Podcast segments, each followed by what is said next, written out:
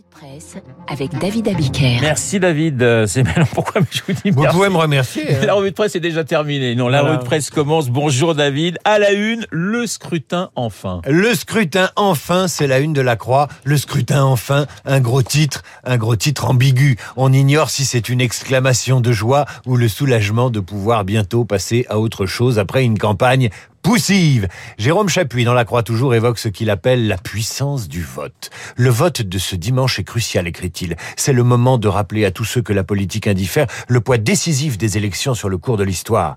À la puissance du vote, Yves Tréhard du Figaro se désole du mal abstentionniste. Toutes les études l'annoncent, l'abstention pourrait être, comme jamais auparavant, le premier parti de France ce dimanche, écrit-il dans le Figaro. Dans l'opinion, Nicolas Bétou parle d'un vote pour retrouver la confiance. Et il évoque la guerre en Ukraine. Comment se priver, dit-il, d'un droit si fragile lorsqu'on voit à nos frontières à quel point son usage est précieux, vital même. Voter sera donc cette fois plus qu'un devoir civique, une obligation morale.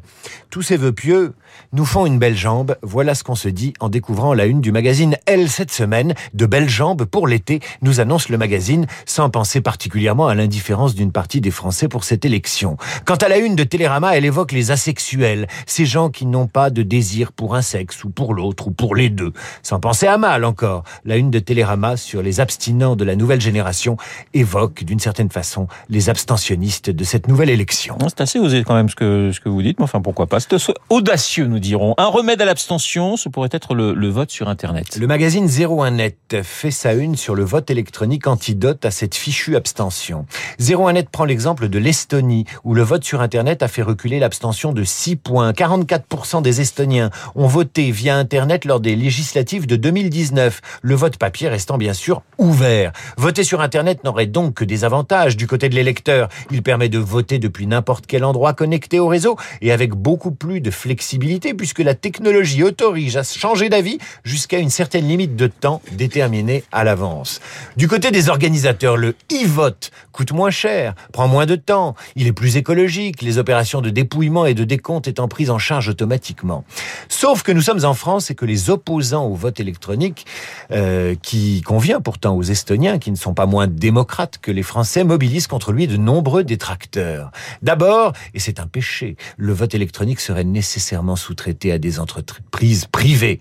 Alors, ces détracteurs parlent de privatisation du vote. Ensuite, c'est peut-être leur argument le plus sérieux, le vote à distance expose les élections à bien des périls et notamment la possibilité pour des pirates de peser sur les résultats sans qu'on puisse le savoir. En clair, résume 01net, le système de vote par Internet ne parviendra jamais à reproduire à 100% le sacro-saint secret de l'isoloir. Et sauf que nous sommes en 2022 et que les complotistes veillent. Pas besoin de vote sur Internet pour attirer le soupçon ou la méfiance sur la nature d'un vote. Des conspirationnistes veulent contrôler le vote de dimanche, nous annonce l'opinion.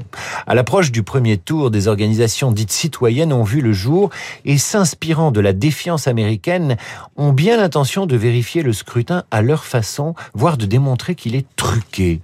Ils refusent de se contenter du travail des assesseurs et des scrutateurs des 69 000 bureaux de vote qui ouvriront dimanche. Ces complotistes demandent à ceux qui ont réussi à convaincre sur les forums de prendre en photo en photo les procès verbaux de dépouillement afin d'eux-mêmes effectuer leur comptage par la suite. Ils ont convaincu des internautes de prendre en photo les procès verbaux de dépouillement.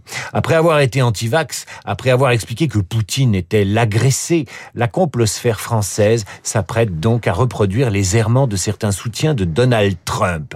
Élection volée, hold-up sur l'élection, voilà leur maître mot. Comme disait Camus, la bêtise insiste toujours, et comme disait André Mauroy, on n'empêche pas les gens d'avoir envie de se tromper. Alors dans la presse, des complotistes, mais pas seulement. Les Anonymous font d'une certaine façon le boulot que les complotistes refusent de faire. Ils cherchent les faits et les preuves. Page 8 dans le Figaro. Le Figaro du jour vous explique comment un collectif ukrainien de veille sur Internet a identifié les bourreaux de Boutcha grâce à la divulgation sur Internet de l'identité de 120 000 soldats russes. D'après ce collectif qui porte le nom d'Informe Napal, les premiers soldats soupçonnés de s'être rendus coupables d'exaction appartiennent à l'unité 51 460 correspondant à la 64e brigade de fusiliers motorisés de l'armée de terre russe. Ces effectifs sont composés essentiellement de Mandchous, peuple toungouz de l'extrême-orient russe. Son commandant est le lieutenant-colonel Azadbek, Azan Bekovitch Omur Bekov, je ne le dirai qu'une fois. Les horreurs commises par ces hommes laissent pantelant si l'on si prend pour authentique ce témoignage d'un journaliste ukrainien, Evgeny Spirin. J'ouvre les guillemets. Des enfants gisaient au sol, dehors, les mains liées dans le dos. Ils ont ligoté des enfants et les ont abattus comme des chiens. Je ferme les guillemets. Sous les ordres du lieutenant-colonel, identifié par les veilleurs ukrainiens, Mikhail Kash, 20 ans, identifié parmi les auteurs des atrocités commises à Boutcha et retrouvé sur le réseau social russe VK par un journaliste ukrainien qui l'interpelle ainsi, j'ouvre les guillemets, tu es un criminel de guerre et un boucher, apostrophe un internaute sur le compte en ligne du soldat. Sur tes mains, il y a le sang des civils exécutés à Tu retiras en enfer, je ferme les guillemets. Mikhail Tchak, le soldat incriminé, répond donc aussitôt, comme on répond sur Facebook. Je suis déjà sur le chemin du retour et je vais bientôt vous niquer. Je vous couperai tous la tête. Pour la première fois dans l'histoire, conclut le Figaro, les auteurs de crimes de guerre ne sont plus anonymes. Leur nom, comme celui de ce jeune soldat de 20 ans, s'étale sur de longues listes accessibles à tous. Internet n'empêche pas la guerre, mais il accélère l'information sur ceux qui la font. David, un, un séminaire sur le genre et l'inclusion ne fait pas que des heureux. Il y a dans les journaux ce matin des jeunes gens de 20 ans qui sont en passe de devenir des criminels de guerre, et puis ceux qui devront participer au séminaire Genre et Inclusion Sociale du 2 au 6 mai prochain à Sciences Po Lyon. Tout est parti, explique le Figaro, de la demande d'étudiants de Sciences Po d'être sensibilisés aux grands enjeux écologiques et féministes. Accédant à cette demande, l'IEP de Lyon a rendu le séminaire obligatoire. Je suis donc allé moi-même regarder sur le site de l'IEP le programme. Genre, race, classe en politique. Il y a aussi homosexualité, histoire d'une exclusion. Ça, c'est le mardi 4 mai pour les étudiants. Le mercredi 5 mai, c'est violence et femmes handicapées, mais également genèse et essor des études de genre aux États-Unis. Les étudiants qui n'ont pas envie de suivre ces cours s'en sont allés se plaindre au Figaro, sous le sceau de l'anonymat, car ils sont, dit-on, très minoritaires. En début d'année, ceux qui le veulent peuvent choisir des cours sur l'égalité professionnelle entre les hommes et les femmes ou sur les minorités. Il n'y avait aucune raison d'imposer cette semaine genre et inclusion sociale à toute la promotion.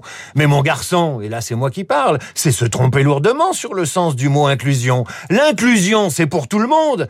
Pas question donc d'y échapper. La revue de presse de David Abiker. Merci David, je vous souhaite un excellent week-end. Dans un instant, Esprit Libre avec un trio que le monde entier nous envie. Cécile Cornudet, Alexis Brézé, Guillaume Durand.